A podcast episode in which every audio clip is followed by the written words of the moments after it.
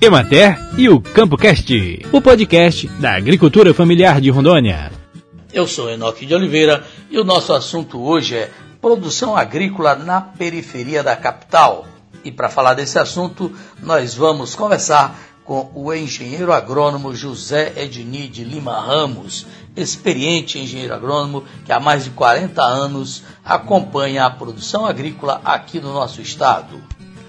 Edni, aqui em Rondônia, alguns produtores na proximidade da cidade cultivam frutas e também hortaliças. Mas eu gostaria de falar mais dos produtores de frutas e dos produtores de algumas culturas anuais, como o inhame e a mandioca, e que vendem em feiras. Você que realiza a pesquisa semanal de preços da Emater Rondônia, o que você tem verificado desses produtos? Eles são presentes e têm uma certa regularidade na produção e no comércio de alimentos na capital? Quais os produtos mais importantes? Nós temos a macaxeira, inhame, e aí temos frutas como o poaçu, o abacaxi e outras. Qual dessas são mais destacadas e pelo que você tem visto na evolução de preços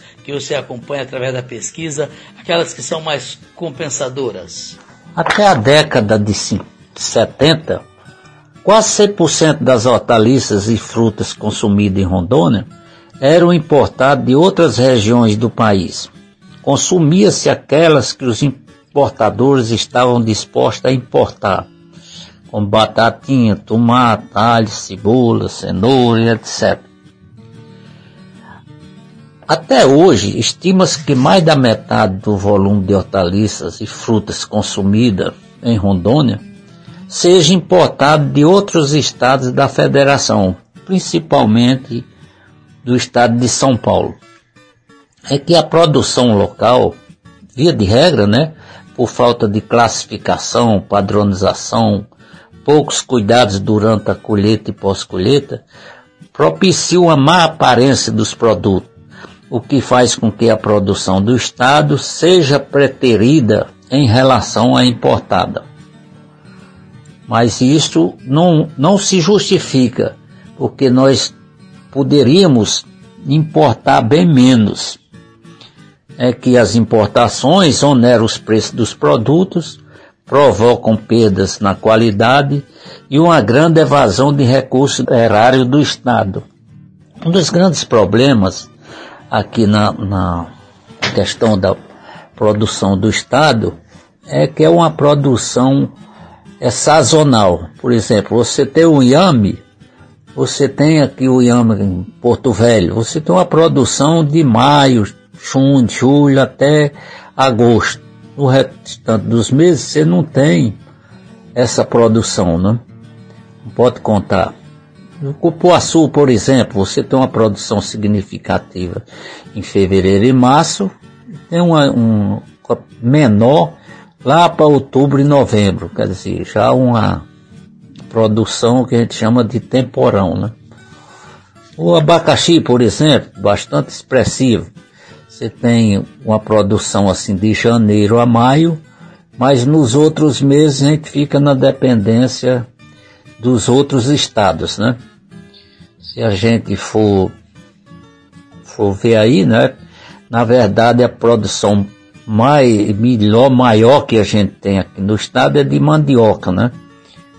E ela tem uma oferta é, relativamente o ano inteiro mas de todos, de todas essas, mesmo assim, apesar de a gente ter uma certa regularidade de oferta da, da mandioca, mas mesmo assim a gente ainda importa é, farinha do, do, do Acre, né, de Cruzeiro do Sul, o que não justifica muito, né, porque não tem muita dificuldade no, quanto à produção é um sistema de produção simples, ao processamento, que também não tem mistério, então não tem por que a gente ter essa dependência toda do estado do Acre.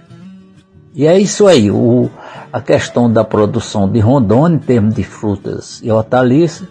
O, o, o fator principal é, que pesa negativamente é a questão da regularidade de oferta. Né?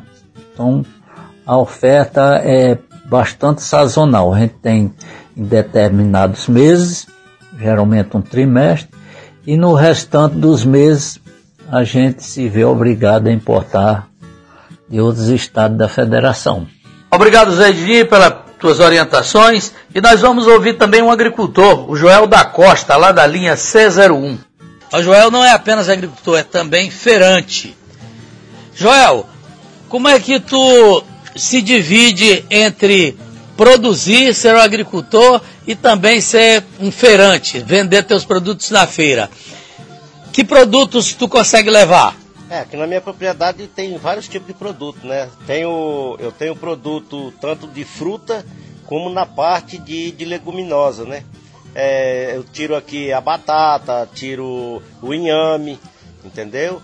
Então aqui eu tenho é, vários tipos de, de mercadoria que eu possa servir para os meus clientes. Inclusive macaxeira. Inclusive macaxeira, né? A macaxeira é o forte que a gente sempre vem mexendo, né? Tu te divide em duas atividades. Como é que tu faz?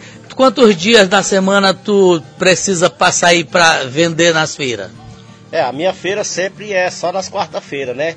Porque o restante da semana a gente tem que, que se dedicar a, a fazer a produção para quando chegar na quarta-feira a gente já está pronto para se estar tá lá junto lá com o pessoal lá para fazer as vendas. Eu tenho observado que tu leva o teu carrinho, uma caminhonetinha dessas pequenas, mas carregada de produto. Consegue vender tudo? Positivo, positivo. É porque é bem aceito, né? A, a, produção que é feita dentro do município, ela é bem aceita lá na cidade. O produto chega fresco. O produto chega fresquinho. Aqui o produto é tirado, por exemplo, na terça-feira à tarde e quando é na quarta-feira ele já está lá dentro do, do, já do consumidor. Tu me disse que trabalha com meio hectare de mandioca, de macaxeira no caso dá para colher durante um período aí de uns 3, 4 meses essa área, né? E quanto que dá para levantar de produção aí? Ela de produção, mais ou menos, ela sai na média de 8 a 10 mil quilos, que ela sendo bem plantadinha, né? Essa base de 8 a 10 mil quilos que sai. É suficiente para um agricultor viver da sua, da sua área aí, um agricultor que tem uma chacrinha de 3, 4 hectares, se ele plantar, distribuir bem, já é suficiente para ele viver dela? Positivo, positivo. Qualquer trecho de chão que se você souber trabalhar nela, você adquire bens, eles agregam bem aqui. A, a, a, as terras aqui são boas. Muito obrigado, Joel da Costa, agricultor lá na linha C01. Muito obrigado também ao engenheiro agrônomo José Edini que trouxe boas explicações. E muito obrigado principalmente a você que nos ouve aqui todas as semanas. Emater e o Campo Cast